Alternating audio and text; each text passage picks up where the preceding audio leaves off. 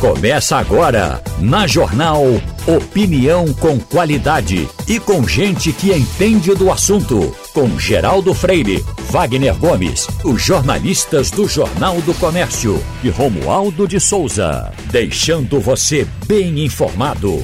Passando a Limpo. O Passando a Limpo vai ter na bancada Wagner Gomes, Maria Luísa Borges e Ivanildo Sampaio. Logo nessa cabecinha do programa, vamos dar uma vasculhada internacional. Passar pela Rússia, ninguém nunca mais nos ouviu com o André. Eu tenho encontrado amigos da rua, até que perguntam: cadê André? Ele está escondido? Não, André, sempre que a gente chama, ele vem com muita alegria.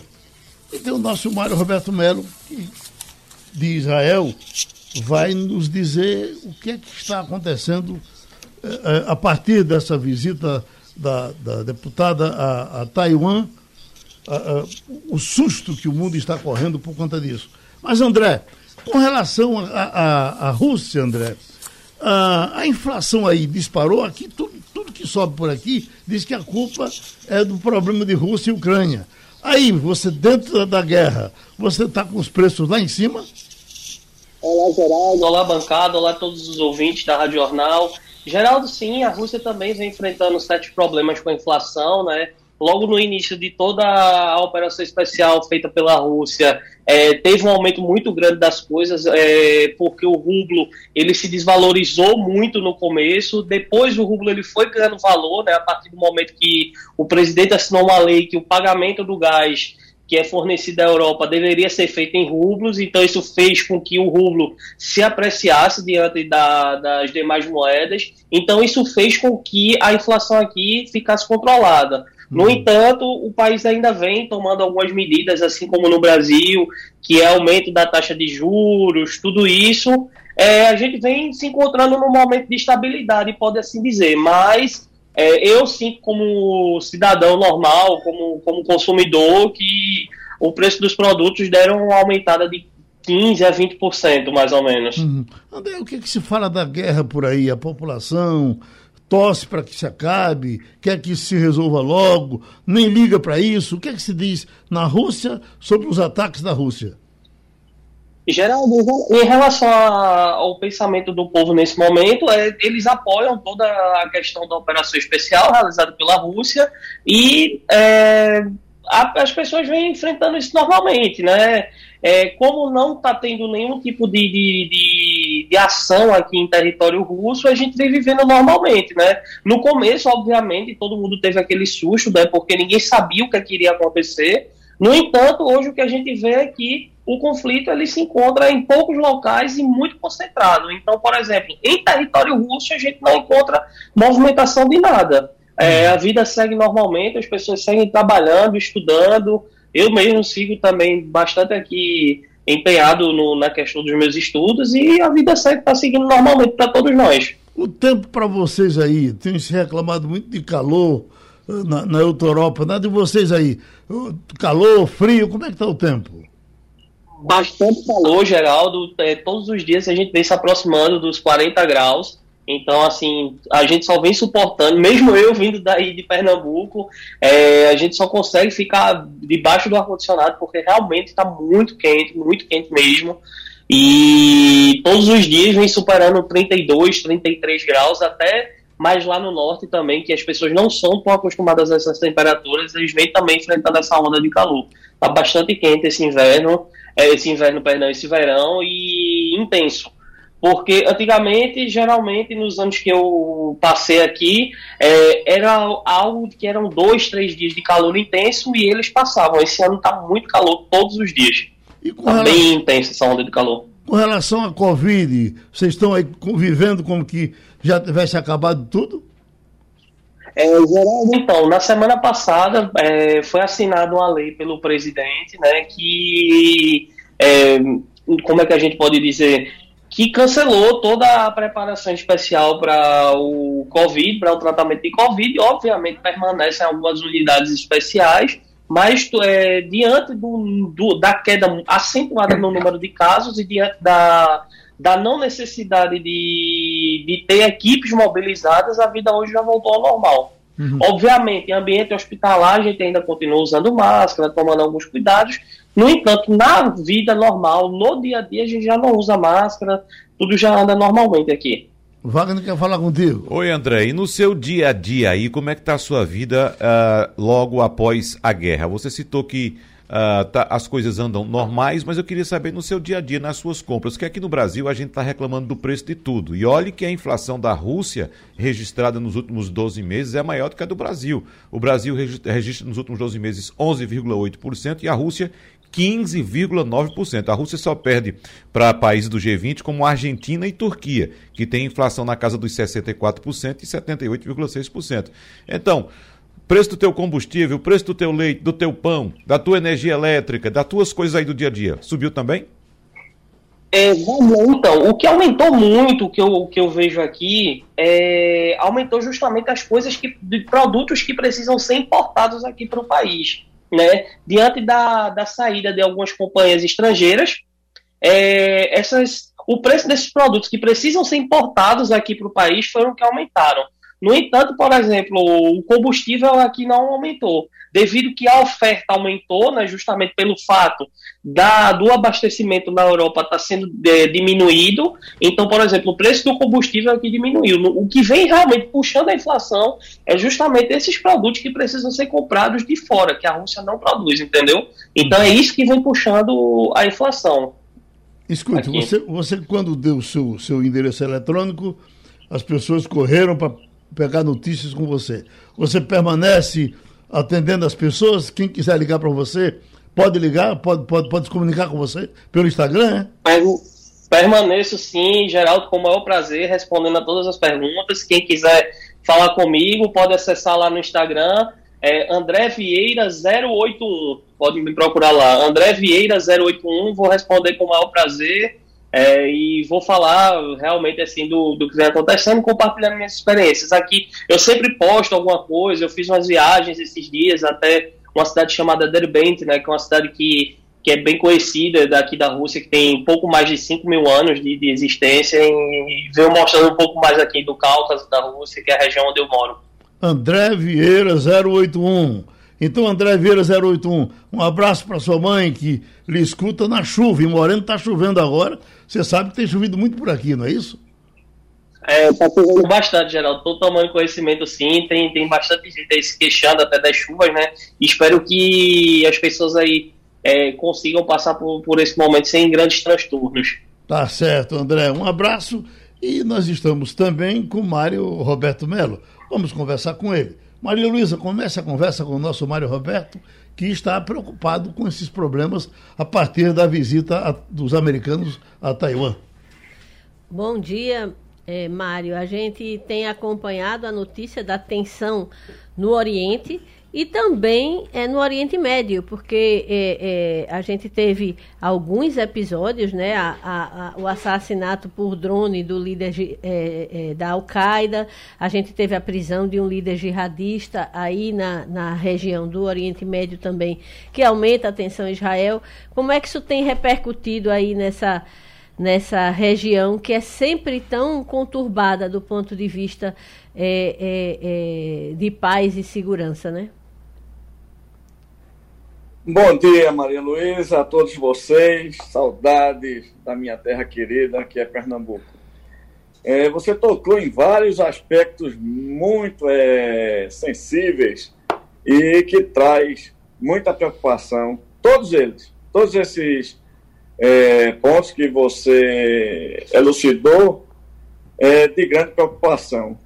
E eu começaria pelo que começou, pelo que aconteceu lá no Afeganistão, onde, através de um ataque cirúrgico, finalmente os Estados Unidos conseguiram é, cumprir a promessa de liquidar o sucessor de Bin Laden, e esse que já não está mais conosco. É, foi um ataque que, inclusive, trouxe uma repercussão muito grande no mundo bélico, porque nem mesmo os familiares que estavam com ele dentro daquela casa foram atingidos, ficaram feridos. Só ele mesmo, num ataque fatal, sem trazer grandes explosões, é, simplesmente com nova tecnologia usada por um míssil que traz lâminas, é, foi o suficiente e, de forma fatal, é, matou o líder sucessor de Bin Laden da Al-Qaeda. É, em relação aqui a Israel, é, o Shabak, que é a polícia é, secreta dentro do território israelense, fora de Israel se chama Mossad, é, conseguiu é, deter um, um, líder do, da Jihad Islâmica. E agora o medo do Hamas é que os militantes lá da faixa de Gaza joguem mísseis contra o sul de Israel e, obviamente, Israel entrará na faixa de Gaza é, por é, meio de aviões, não mais por meio de soldados ou tanques é, é, por terra, porque isso aí sempre inclui o perigo de perder um grande número de soldados e sempre Israel procura evitar isso. E através da inteligência é possível disparar os mísseis para aqueles locais desejados pelo, pela Força Aérea. É, essa visita de Palos, aí sim foi algo que ninguém estava esperando. Nancy Pelosi, com o aval de Biden, visitou a Taiwan e eu atribuo que essa seja a terceira, é, o terceiro grande erro de Biden, que o primeiro, todos nós sabemos, a forma com que ele deixou o Afeganistão, uma retirada desastrosa das tropas americanas de lá. E eu, eu até com amigos em grupos de WhatsApp, eu comparo essa retirada é, da forma ao contrário do que Israel fez quando saiu do Líbano. Em três horas, Israel tirou todos os é, soldados é, e todo o efetivo militar do Líbano, bem como todos os libaneses que apoiavam Israel dentro do Líbano. E houve uma forma muito organizada, pensada com antecedência, e não houve esse pânico que foi a retirada do, do Afeganistão das tropas americanas. O outro erro foi a provocação que ele fez na Ucrânia. Se não fosse Biden, eu tenho certeza que não teria acontecido essa guerra entre a Rússia e a Ucrânia. Eu tenho certeza absoluta. Inclusive, eu estava lá, vocês sabem, quatro dias antes dessa guerra estourar, é, ninguém falava em guerra, ninguém acreditava. E agora, quem não acredita em guerra entre a China e, e, e os Estados Unidos, ou Taiwan, principalmente, é o povo de Taiwan. Eles acham que vai ficar só em ameaça, mas depois do que eu já tinha descartado uma guerra da Ucrânia com a Rússia e aconteceu, agora eu já não posso dizer descarta essa guerra. Eu espero que não tenha guerra mas a, a China é louca para tomar a Taiwan de volta, né? Desde a, do fim da Segunda Guerra, eles se é, eles perderam a Taiwan, né? passou a ser um país independente, entre aspas. É, eles não admitem isso, mas é o que acontece. Já três países no mundo é, aceitam isso, inclusive o Vaticano, que a Taiwan é um país independente. E o terceiro erro foi exatamente esse, que ele, ele permitir Nancy Pelosi de visitar a Taiwan. Ô Mário, é, é, interessante essa sua colocação agora, porque a gente sabe que o governo de Joe Biden passou alguns meses construindo ou tentando construir uma estratégia econômica e também diplomática na Ásia para tentar conter dessa forma a China fortalecendo inclusive alianças na região e assegurando aos países amigos que os Estados Unidos têm interesse em permanecer na região por muito tempo. Agora, a informação que nós temos aqui no Ocidente é que o governo de Joe Biden tentou de todas as formas demover Nancy Pelosi da ideia de visitar Taiwan. E ela foi irredutível, essa informação que a gente tem aqui mas você chega com essa informação é, dando a entender ou crendo que Joe Biden fez vista grossa a essa visita de Nancy Pelosi. Como é que tá? qual, quais são as opiniões e o que é que se pensa aí do lado de onde você está? É, oi, oi, Wagner, um bom dia para você também. É, meu querido, olha, o que você falou é aparentemente correto. mas Biden tinha a força de impedi-la. E simplesmente é, eu, eu afirmo que isso foi em decorrência de pretensão pessoal para ela ser reeleita é, em breve ah, lá, lá nas eleições dos Estados Unidos. Não há outro argumento senão isso. Mas foi uma visita muito irresponsável. Tá certo? Tá certo. Então vamos continuar vivendo. Acabe com essas guerras aí, Mário. E volte para conversar com a gente a qualquer momento. Passando a limpo, o advogado e consultor trabalhista Marcos Alencar. Doutor Marcos, a, a Câmara Federal está votando numa velocidade danada, coisas que a gente acha que talvez ninguém fosse mexer nem nisso. Mas de repente já vem a informação de que foi aprovado, vai para o Senado, faz isso, faz aquilo. Por exemplo, agora essa história do Vale, do vale Alimentação poder ser transformado em, em dinheiro. Ele pode vender o Vale à empresa.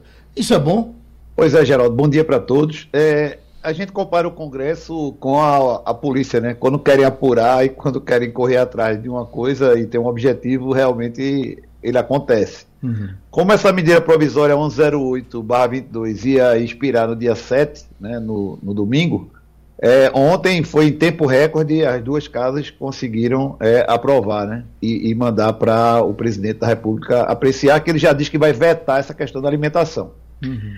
É, a relatoria foi do filho do presidente, né, é, do senador, mas eu acho que isso é um grande equívoco. Né, é, para explicar melhor para o nosso ouvinte, é, o que você recebe de alimentação, que é aquele plano de alimentação do trabalhador, né, tanto o ticket de refeição quanto o vale alimentação, depois de 60 dias ele se converteria em dinheiro. A pessoa poderia sacar. Apesar disso ser muito importante do ponto de vista moral, até de ajuda, mas do ponto de vista jurídico é um tremendo contrassenso. Por quê? Porque essa parcela que é paga a título de alimentação é uma parcela de, de natureza indenizatória, ela não é de natureza salarial. Por isso que ela não reflete nem nas férias, nem no 13 terceiro, nem no repouso semanal remunerado. Então, na hora que houver essa mudança, se não houver o veto, vai criar aí uma bagunça, vamos dizer assim, entre aspas, uma bagunça é, no setor, é, na área jurídica porque você vai estar tratando uma parcela que é de natureza indenizatória, transmudando ela lá na frente para a natureza salarial. E isso aí, Geraldo, pode abrir uma porta né, para, inclusive, pagamento é, por fora. Uhum. Ah, imagine que um mau empregador vai, é, ao invés de colocar lá, sei lá, 500 reais de ajuda de alimentação, coloca mil, mil e quinhentos reais e já na combinação com o mau empregado, de dizer, após 60 dias, esse, essa sobra aí você saca como se dinheiro fosse e vai ficar todo mundo dentro da legalidade, porque a lei vai permitir. Então eu vejo isso realmente como um, um contrassenso no, na questão jurídica por conta das definições de cada verbo. Agora, é se ele vende o vale transporte, o vale alimentação, daqui a pouco ele pode também dizer, olha, eu comprei uma bicicleta aqui, estou indo de bicicleta, quero lhe vender o, o vale transporte. Pode vender?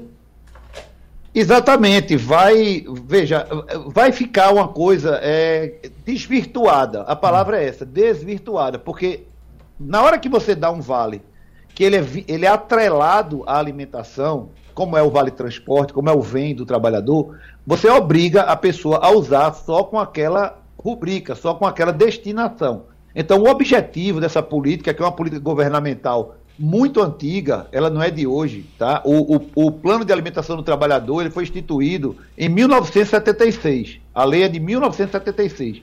E ele é, e ele é um sucesso até hoje.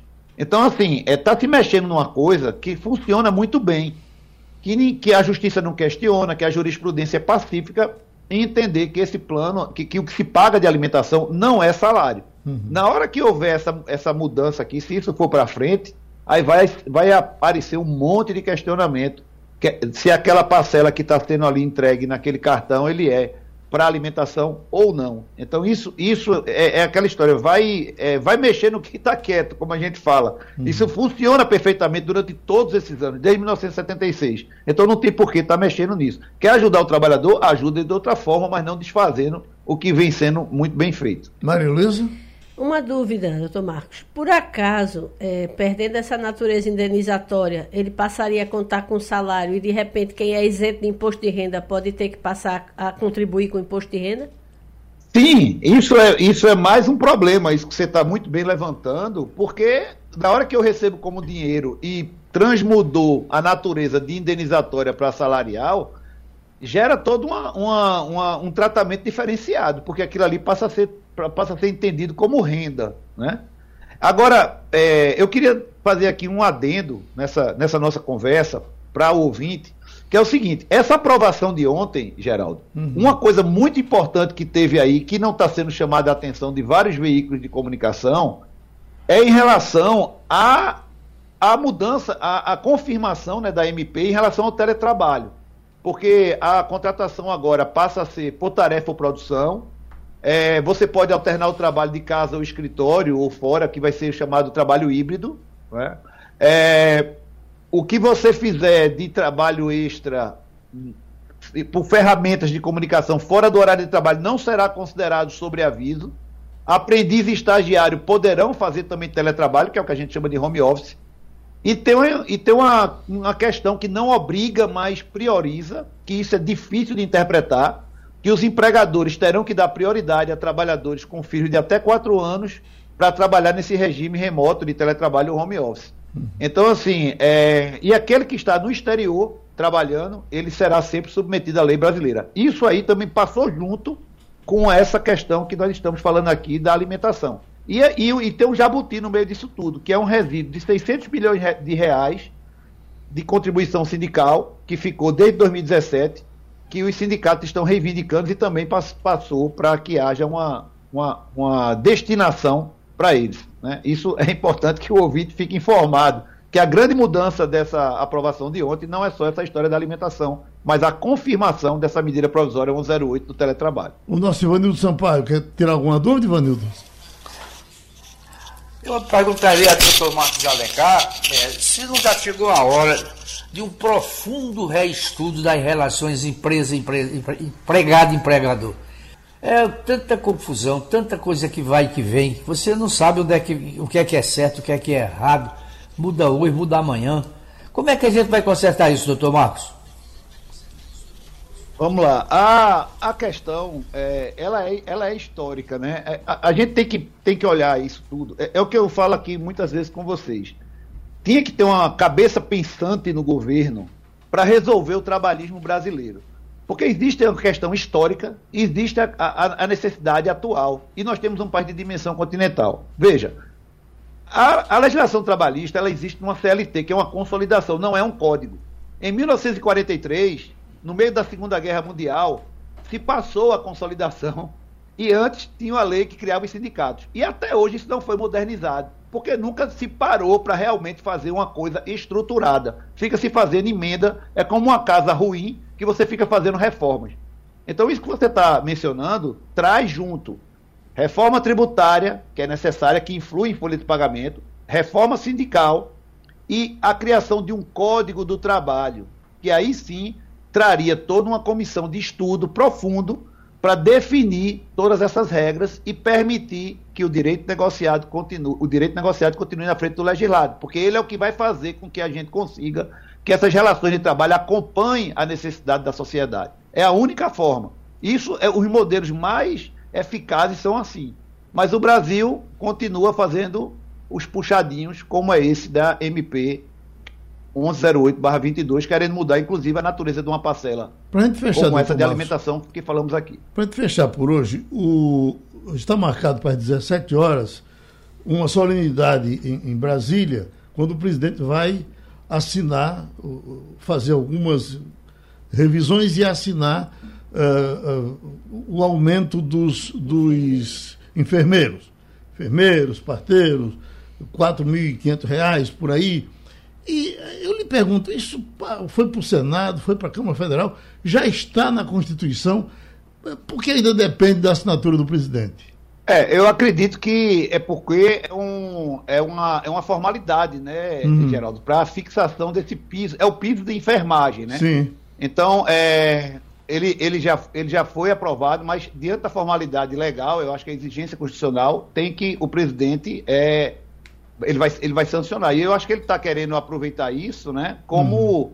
uma, vamos dizer assim, uma conquista política né, dele, é de que é uma categoria que sempre foi é, desmerecida, assim, nunca teve uma, uma formalização desse piso. Então, uhum. a partir de agora, isso passa a acontecer. Vamos ver os reflexos disso em relação à, à empregabilidade e à prestação de serviço de todo esse povo, né, esse, esse, pessoal. Tá certo. A gente ouviu o doutor Marcos Alencar. Vamos para uma rápida conversa agora com o presidente da Confederação Nacional dos Cartórios, Rogério Bacelar. Ele está na primeira jornada de direito notarial e registral, debatendo inovações e segurança jurídica. Uh, presidente, a primeira coisa que eu queria lhe perguntar é se a gente tem. Se são criadas hoje facilidades para a gente entrar com, em contato com o cartório, resolver alguma coisa de forma online, porque até agora tudo que tem que resolver em cartório eu tenho que ir pessoalmente. Rapaz, você não pode, outra pessoa não resolve por mim, ou, ou tem uma procuração muito bem feita, eu tenho que ir pessoalmente resolver. Essas coisas têm mudado? Tem mudado e muito. Uhum. É, é, eu, eu, não me lembro o senhor Geraldo. É? Geraldo. Geraldo, uhum. é, seu Geraldo. Tem mudado e muito, porque as inovações, os cartórios estão preparados há muito tempo para essas inovações e para esse projeto virtual. Muitas vezes nós não colocamos em prática por causa de excessivos provimentos e resoluções dos tribunais ou da Corregedoria Nacional. Com isso, hoje, essa primeira jornada do direito notarial registral vem trazer novas luzes para a classe notarial registral, porque nós podemos, através dos 663 enunciados que foram propostos, nós podemos mostrar para eles o que nós estamos com mais necessidade. Hoje, o, o tabelião pode lavrar uma escritura com o vendedor num estado e o comprador no outro. Ou até no exterior pode estar o vendedor ou o comprador através de certificação digital. Procuração da mesma forma. O único ato personalíssimo tem é o testamento, porque o testamento, o tabelião tem que verificar a vontade das partes, tem que ter as testemunhas presentes para ver se a parte é capaz para poder testar. Hum. Agora, os outros atos todos podem ser, podem ser feitos à distância. Uhum. Ivanildo Sampaio? Oi? Bom dia, doutor Rogério.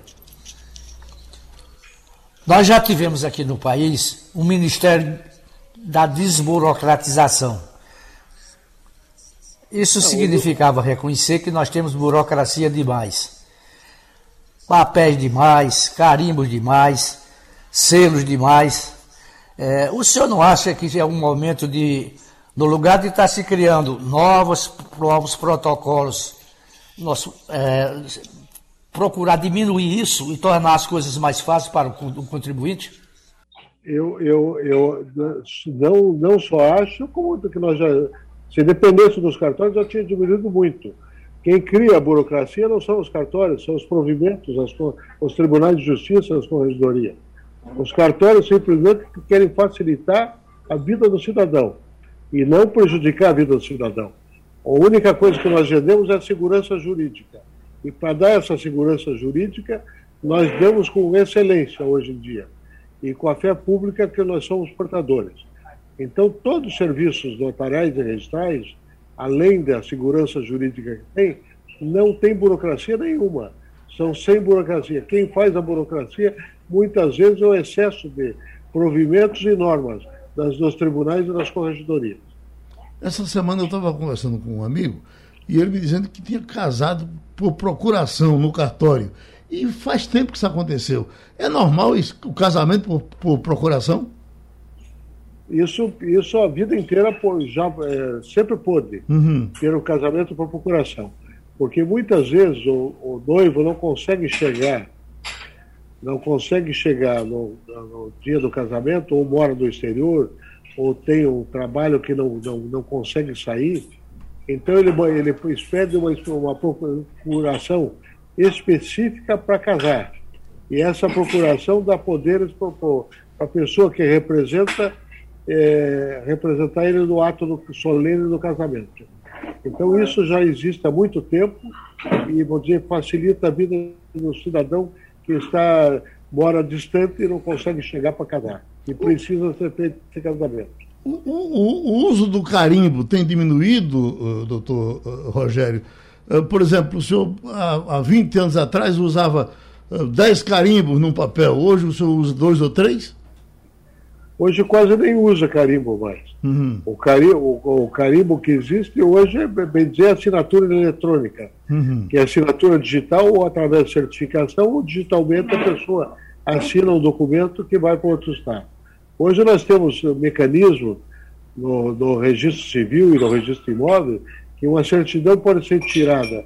É, a pessoa nasceu em Porto Alegre e mora no Amazonas, ele precisa de certidão de nascimento, ele pode, em segundos ela tem no outro extremo do país a sua certidão na mão, pegando no outro serviço registral do outro estado. Hum. Essa jornada Isso. que o senhor está comandando, eu não, eu não sei, inclusive, não sei onde é que o senhor está agora. Essa jornada eh, vai acontecer a partir de hoje? A partir de hoje, às 17 horas, a inscrição às 18 horas inicia. Uhum. O, é, quem, quem, o coordenador é é, o Conselho da Justiça Federal, é, dirigido pelo ministro Jorge Mussi, que está coordenando e está nos dando o maior apoio possível para a classe notarial registral brasileira, para facilitar a vida do cidadão, sempre olhando ao cidadão e à população. Hum. Acontece aqui no Recife? Acontece no Recife, no, no Tribunal eh, da Quinta Região, Tribunal Federal da Quinta Região na escola, SBAF. Certo. E o senhor, então, é, é específico para o pessoal do cartório? É específico. Se vocês quiserem nos dar o prazer da presença, é, vocês vão conhecer um pouquinho mais da parte notarial registral, bem como a posição dos ministros do Superior, Superior Tribunal de Justiça a, a, a respeito dessa matéria. Pronto, a gente agradece a participação do doutor Rogério Bacelar, ele é presidente da Confederação Nacional dos Cartórios. Bom, esse assunto, eu estava ali lendo inclusive uma, uma editorial do Estado de São Paulo, ele dizendo uh, a farra dos brincalhões, que é o que está acontecendo com o Congresso Nacional agora. E ele se referia mais precisamente ao que estão tentando votar com relação às polícias para que os comandantes de polícias não sejam mais nomeados pelos governadores. Agora, isso é uma coisa que vem dando certo há séculos. Ninguém nunca teve problema por conta disso. Aí, de repente, alguém resolve mexer com, com isso e brincou, daqui a pouco passa, porque parece que os estados estão sem força para mandar segurar. Né? Geraldo, a nossa lei reza sobre esse, essa questão. Né? Quem manda na Guarda Municipal o prefeito, quem manda na Polícia Militar o governador. O Estado manda, tem uma Constituição estadual. Quem manda no Exército é o presidente da República. Está uhum. na Constituição, está na lei. Né? Alguém vai pensar em dar essa autonomia também ao Exército em qualquer lugar democrático do mundo? Hã? Não vai. Qualquer lugar democrático do mundo, quem manda nas Forças Armadas é o presidente da República, é o chefe de governo, é o chefe de Estado né, se for o caso. Já imaginou passar para a ONU? Pois é, exatamente. Agora, Geraldo, em relação a essas aprovações que estão sendo tocadas na Câmara de maneira é relâmpago. Da outra. Não, quando chega a informação, não chega é. nem da votação do projeto, já chega da aprovação. Mas veja só, a Câmara aprovou, inclusive, ontem, um projeto de lei que torna hediondo o crime de domínio de cidades. O que é esse domínio de cidades? É aquilo que é apelidado de novo cangaço esse avanço de gangues, como que aconteceu muito aqui e agora está acontecendo em outras regiões do país. Então agora eles estão preocupados. O que está acontecendo por lá, eles ficam preocupados, né? Agora a pergunta é. Aprovou também a, aquela saída de fim de ano dos presos. O, o fim do, do induto. Exato. O fim do, do induto, não, da, da saída temporária. Da, saída Perdão, temporária. Da saída temporária. Uhum. Bom, a pergunta em relação a essa questão do domínio de cidades é: há necessidade de aprovar uma lei para um crime para um crime que já está previsto, inclusive, no Código Penal. Tem que aprovar. Tem só cumprir, né? Pois é, exatamente. Aí você já tocou no assunto, Geraldo, da autonomia da PM. Tocamos ontem, acho que essa semana toda, exatamente. essa questão. Né? Agora, veja só, tem outra que passou também assim, ó, despercebida. A Comissão de Segurança Pública da Câmara aprovou um projeto de lei de número 2821 que concede anistia aos policiais militares processados ou punidos pelo massacre do Carandiru Veja onde foram bater. Veja onde foram bater. Isso passou. É, Rapaz, estão passando assim a toque de caixa qualquer coisa. Qualquer coisa. Tá todo mundo aqui nessa briguinha, nessa briguinha de, é, de um lado e de outro, né? De, de acirramento político de duas, duas correntes distintas, todo mundo pensando nisso, e eles por baixo, ó, como disse, ou parafraseando o ex-ministro do Meio Ambiente, é, Ricardo Salles, passando a boiada. Mas estão passando assim à toa. Há pouco eu conversava jeito. aqui com Maria Luísa, porque também é, é, sai do Congresso, foi uma questão de justiça, mas foi anulado aquele processo do por, por completo da Boate Kiss, com, com quase 200 mortos, não? 200 mortos. Mais de 200. É, mais de Julgamento 200. polêmico, passou mais de uma semana julgando, gente chorando, gente depondo. Quando agora zerou tudo. Zerou todos os presos, vão É. ser liberados. Já Feito começaram Lava- a ser liberados. Lava Jato. Exatamente. Já É. começaram a ser liberados ontem. Vai recomeçar o processo, o resultado vai dar em impunidade. O cara termina morrendo e não, não paga a pena. Vai né? terminar em impunidade isso aí. Mas, Ivanildo Sampaio, nós já estamos com Antônio Martins, o nosso correspondente na Europa, está em Lisboa e vamos conversar com ele. Oi, Ivanildo. Vamos lá. Bom, bom dia, Martins. Aí é boa tarde, não é? Exato. Veja bem, Martins, eu gostaria de saber qual foi o comportamento da justiça portuguesa em relação a essa senhora racista que agrediu os filhos de Bruno Gagliass publicamente. Bom dia mais uma vez, Ivanildo, bom dia, Geraldo Freire, a todos da bancada do Passando a Limpo e aos ouvintes da Rádio Jornal. Bem, é, a questão aqui é o seguinte, houve, a justiça ela não se pronunciou, obviamente, né, ela precisa ser provocada de alguma maneira, é, mas o que aconteceu foi que a sociedade civil se, se, se pronunciou, sim, houve, a- principalmente os meios de comunicação noticiaram muito, opinaram muito, nas redes sociais houve, obviamente, uma, uma repercussão muito grande com outros ataques, inclusive, de xenofobia, né? o que é muito triste, porque a- a- as redes sociais viram, de alguma maneira, essa terra de ninguém, né? onde as pessoas se, vi- se, se é, enfim, se, se é, em nome do anonimato, né, por, por conta do anonimato, elas acabam fazendo uma série de agressões, e provocando agressões e, e mostrando o pior lado delas. Mas, enfim. O que acontece é que o casal prestou queixa né, na polícia e o Ministério Público, esse sim, resolveu abrir um inquérito. Né? Abriu o inquérito e está começando a investigação. É, comprovou para a imprensa, admitiu para a imprensa que já abriu um inquérito relacionado à xenofobia e a racismo. O presidente Marcelo Rebelo de Souza também se pronunciou esta semana, disse que é inadmissível o que acontece, temos que reconhecer, segundo ele, tem que se reconhecer que em Portugal existe é, setores racistas, setores xenófobos e que isso tem que ser é, é, combatido. E é uma fala muito importante porque há uma, uma necessidade aqui em Portugal, como existe também em outros países, mas de dizer que é, não há essas questões aqui, isso são casos isolados, né, que não, não representa o comportamento do português de uma forma geral, mas o Marcelo Rebelo de Souza, embora também tenha ido um pouco nessa linha de que não precisa, não é necessário generalizar, não se pode generalizar, mas ele disse claramente uma coisa que também é muito importante, que é não existe esse português puro, que é o que está por trás do argumento eh, em geral do, do, das pessoas mais racistas e xenófobas aqui.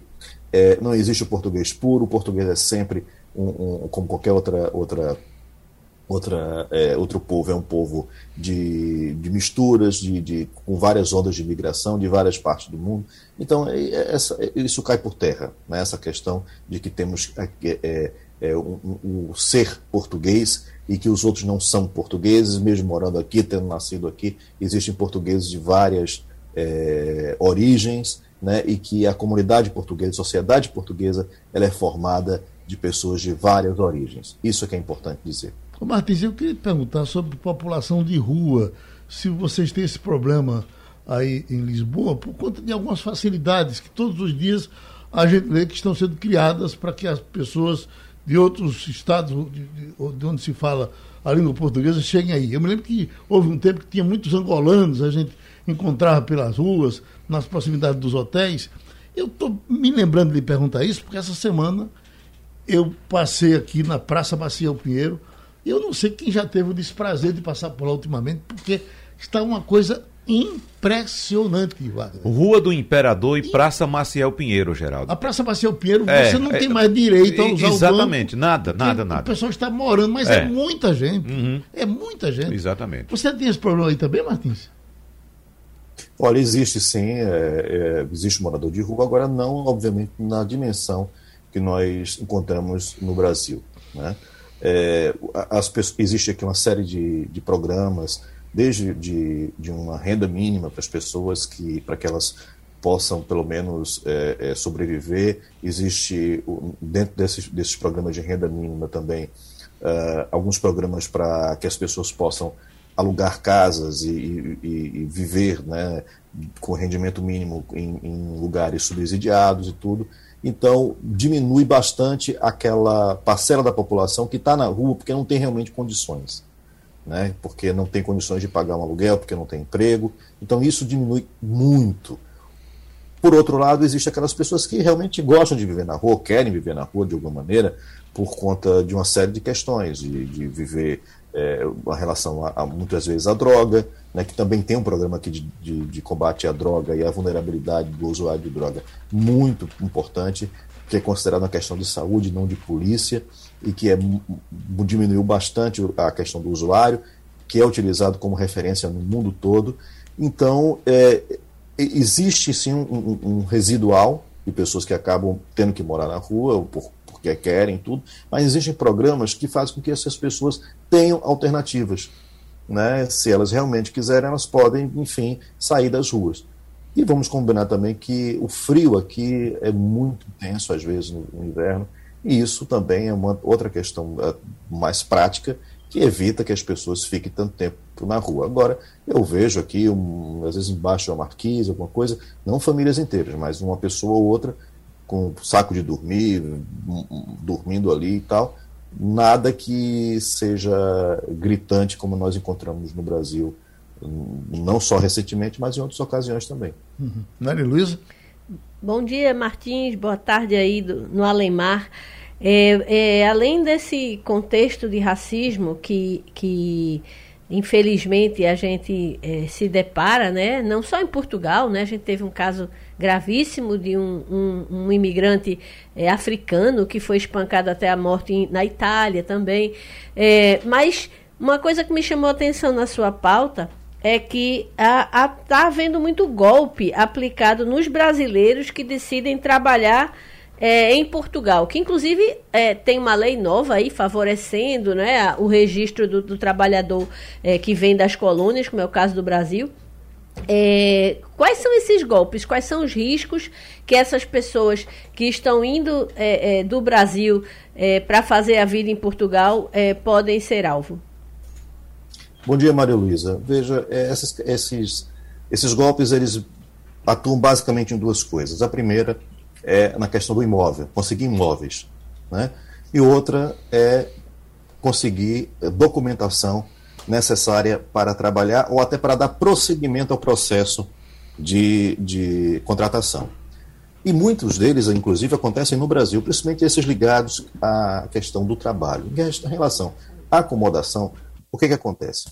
As pessoas chegam aqui, às vezes é, vão ver um imóvel e já cobram, para, para ver o imóvel, já cobram as três, uma calção de três, três é, é, mensalidades, né, três aluguéis, Está havendo também uma, uma, dificuldade muito grande de se é, é, alugar imóvel aqui, o imigrante.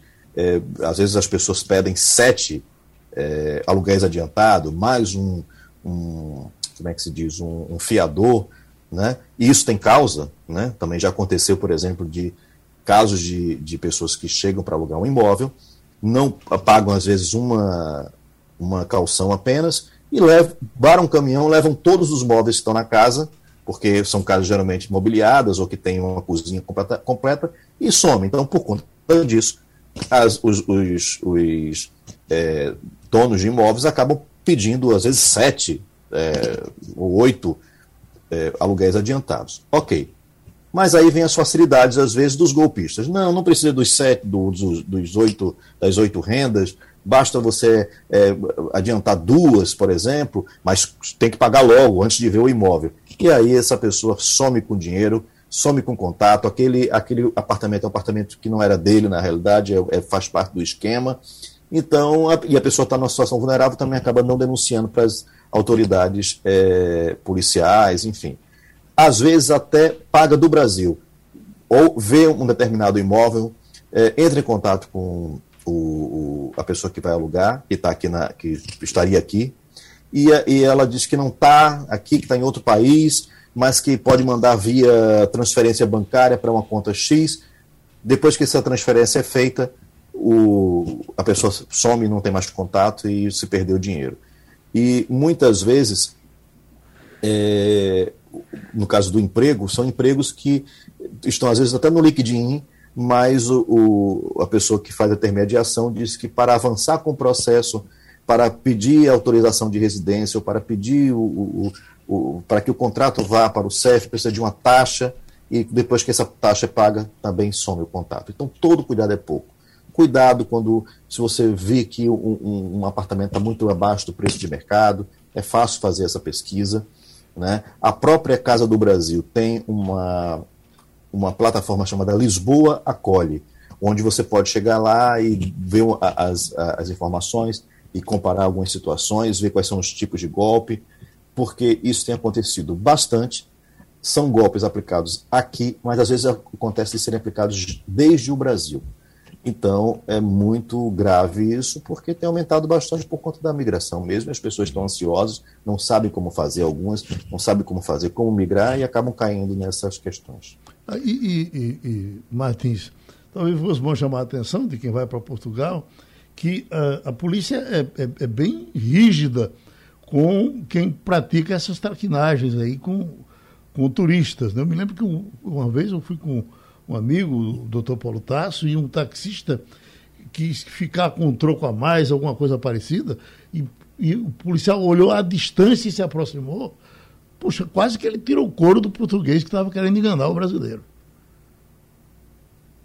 É, o, o, as autoridades aqui policiais são rígidas, elas são, é, enfim, corretas nesse sentido. O problema é que muitas vezes a pessoa que está tá sendo enganada, ela está no Brasil ainda, ou então ela acabou de chegar aqui e está justamente naquela situação em que ela entrou como turista, uhum. tentando conseguir um emprego, tentando se legalizar, ela está numa situação que, que, que, que, no vácuo, porque ela é turista, do ponto de vista legal, ela pode reclamar se ela for enganada como turista. Uhum. Mas ela está sendo enganada numa situação em que ela seria trabalhadora. Sim. Ou seria uma pessoa que estaria alugando o imóvel como morador. E aí a lei não vai, não vai é, abarcar essa situação. Ela está tão numa situação tão ilegal, vamos dizer assim, não é ilegal, mas é uma situação tão marginal quanto às pessoas que estão aplicando o golpe. Então, isso é mais complicado para a polícia agir, né, para as autoridades agirem. Uhum. Por isso que o ideal é seguir sempre a, a lei, é, no sentido de já chegar aqui com, com, a documentação certa, não chegar aqui com aquela, aquela situação. Ah, eu vou para Portugal, eu vou como turista, tenho um visto de três meses, vou tentar procurar emprego lá, vou tentar ver como é que é a situação, porque isso pode não ser bom. Por mais que tenha agora essa lei, que, mas aí o que acontece? A pessoa já pede do Brasil um visto para procurar emprego. Então ela já chega numa situação que ela não é mais de turista, é uma hum. pessoa à procura de emprego e vai ter um ano para procurar esse emprego e encontrar esse emprego. Até lá ela está segurada nesse nesse status. Né? Então, isso é que é importante. Oi, Wagner. É importante esse alerta, Martins, porque a gente sabe muito bem a quantidade de brasileiros, especificamente por, é, pernambucanos, né, que seguem, desistem do Brasil e seguem para Portugal para tentar uma nova vida. Agora, enquanto os brasileiros estão buscando vida nova em Portugal, Portugal está mandando, mandando os portugueses para o espaço, Martins? Que história é essa?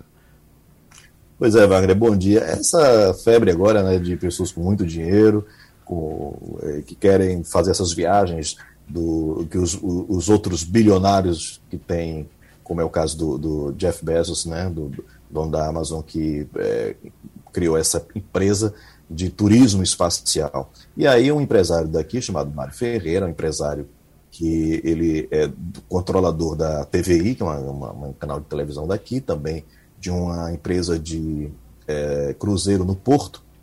Ele é o, vai ser o primeiro agora, vai ser agora às 14h30 aqui de Portugal, né, é, daqui a mais menos de meia hora, vai começar o processo dele, a, o voo dele, com mais cinco tripulantes, nessa cápsula que vai para um, um, sai da, da, da, da, atmosfera, né, chega no espaço e faz ali uma viagem de 10 minutos, volta, e gastou aí, é, a estimativa é que é entre 200 e 300 mil dólares, né, esse bilhete, então é quase aí um, um, um milhão de reais, né, para viajar por 10 minutos. Né? Agora rende aí uma propaganda muito grande para essas pessoas, porque nós estamos aí falando para o Brasil, para Pernambuco, desse, desse empresário que ninguém sabe quem é no Brasil e as pessoas agora estão ouvindo falar do nome dele, que ele viajou.